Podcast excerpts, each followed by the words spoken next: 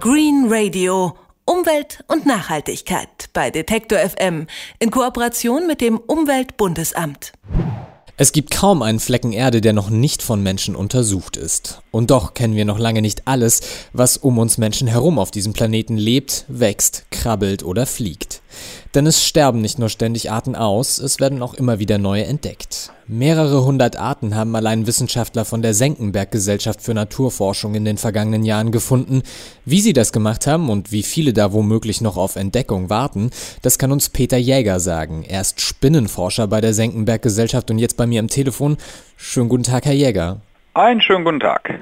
Wo entdecken Sie und Ihre Kollegen denn normalerweise neue Arten? Normalerweise verteilt auf der ganzen Welt, kann man sagen. Also sowohl in der Tiefsee, in allen fünf Weltmeeren, als auch auf den Kontinenten. Dabei hat sich schon ein Schwerpunkt zumindest im terrestrischen, also im Landbereich herausgezeichnet, nämlich in Asien. Da haben wir die meisten der Arten beschrieben. Aber kommt sowas auch mal in Deutschland vor, dass Sie da eine neue Art entdecken? Ich jetzt speziell nicht, weil bei den Spinnen ist das schon sehr gut untersucht. Auf der anderen Seite gibt es andere Organismen, wie zum Beispiel Scheinpilze, wo so etwas noch passiert.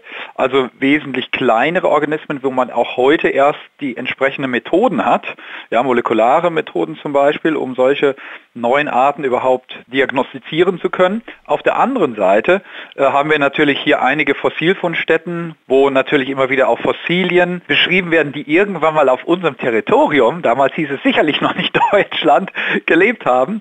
Und deswegen äh, verzeichnen wir natürlich auch da in diesem Bereich neue Arten. Zu was für einer Klasse von Tieren gehören denn die meisten neu entdeckten Arten? Was für Tiere sind das? Also es spiegelt sich natürlich bei den neu entdeckten Arten immer auch das wieder, was wir schon wissen. Also die Arthropoden oder Gliederfüßer, wo die Insekten natürlich zugehören zu der dominierenden Gruppe, aber dann auch eben die Spinnentiere, Tausendfüßer und Krebstiere. Das ist so die Hauptgruppe. Da haben wir 306 Arten neu beschrieben in den letzten zwei Jahren. Also von 491. Also das ist natürlich der überwiegende Teil, aber eben dem Umstand geschuldet, dass das sowieso die größte Gruppe ist.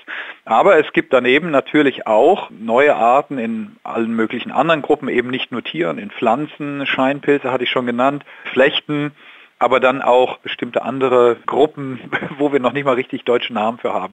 Sie äh, sind ja selber Spinnenforscher und haben schon viele neue Spinnenarten entdeckt. Wie müssen wir uns das denn vorstellen? Fahren Sie da gezielt irgendwo in den Dschungel oder nach Asien und suchen dann und denken sich, oh, da könnte eine neue Art sein oder findet man sowas eher zufällig?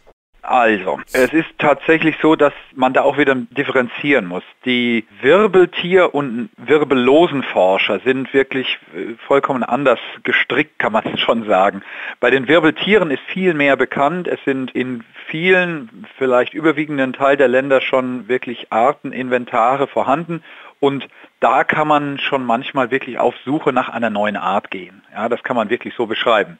Auf der anderen Seite ist es bei den Wirbellosen so, dass ja gerade erst vielleicht 10, in manchen Regionen vielleicht 20 Prozent, ich spreche jetzt hauptsächlich von den Tropen, also in den unerforschten Regionen, nicht hier von Deutschland, also 10 bis 20 Prozent erst erforscht sind. Sprich, wenn man in den Urwald, zum Beispiel nach Laos in meinem Fall fährt, wird man, wenn man sammelt und nicht sucht, muss man jetzt sagen, auf jeden Fall 80 Prozent Neues mitbringen. Und das wird auch erst hier im Labor klar, denn diese Tiere sind ja so klein und die Strukturen, die wir dann an diesen Tieren untersuchen, dass wir das nur mit guten Binokularen oder Mikroskopen machen können.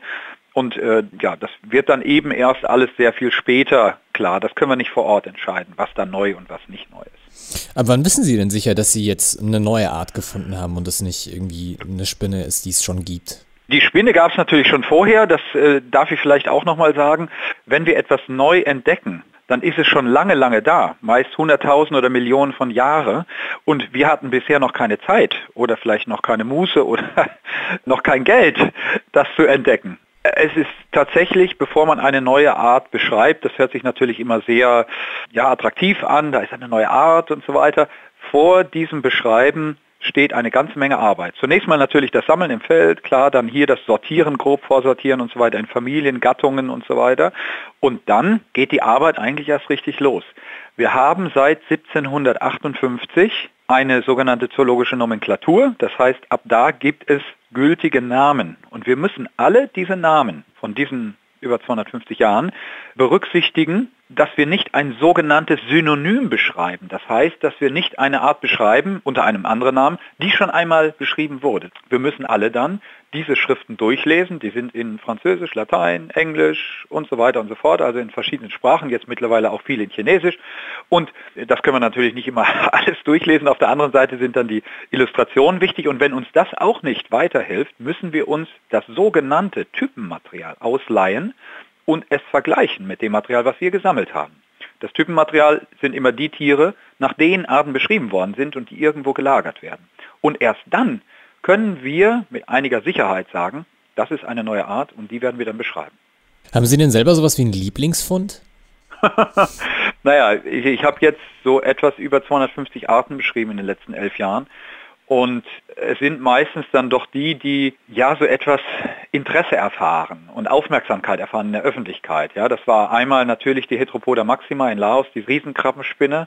Die heißt da nicht nur so, die ist auch riesig. Und die hat es äh, in so einen WWF-Artenkorb geschafft für die Mekong-Region. Und wir versuchen jetzt daran mit auch äh, ökotouristisch Projekte anzuknüpfen. Also da versuchen wir etwas zu bewegen. Aber dann sind es zum Teil auch nur Arten, die durch ihren Namen berühmt geworden sind. Zum Beispiel die Heteropoda David Bowie, die weltweit damals bei über, ich glaube, 220.000 Google-Hits lag, wo wir also nicht nur die Arten als solche untergebracht haben, sondern auch eine Nachricht, eine Information, dass dort die Lebensräume zerstört werden und so. Also da helfen dann solche Arten und das ist dann natürlich schon, das sind so kleine Highlights. Bleiben wir mal bei der Heteropoda David Bowie. Hatten Sie da einen bestimmten Song im Ohr, als Sie die gefunden haben, oder dachten Sie an die Band uh, Ziggy Stardust and the Spiders from Mars? Es ist so, dass zunächst mal das Aussehen der Spinne mich an David Bowie selber erinnert hat. Und zwar ist äh, diese Gattung Heteropoda eigentlich relativ einförmig, braun, graubraun, gelbbraun gefärbt. Und diese Art hatte, wenn man ihr so ins Gesicht geschaut hat, wenn man da von einem Gesicht sprechen kann, sie gelb-schwarz, ganz ganz kontrastiert gemustert, unterschied sich wirklich von allen anderen 220 Arten ungefähr dieser Gattung. Das hat mich so ein bisschen an den David erinnert in den frühen Jahren, als ich als Ziggy Stardust oder auch Alain Insane so ein bisschen angemalt habe im Gesicht, ja, mit der Schminke und der hat ja im Prinzip den Glamrock da erfunden und natürlich dann die Zusammenhänge, David Bowie, die Glasspider-Tour natürlich, aber auch Ziggy Stardust und das Spiders von Mars, klar. Peter Jäger ist Arachnologe, also Spinnenforscher bei der Senckenberg Gesellschaft für Naturforschung. Mit ihm habe ich über neu entdeckte Tierarten gesprochen. Vielen Dank für das Gespräch. Bitte sehr. Green Radio. Umwelt und Nachhaltigkeit bei Detektor FM in Kooperation mit dem Umweltbundesamt.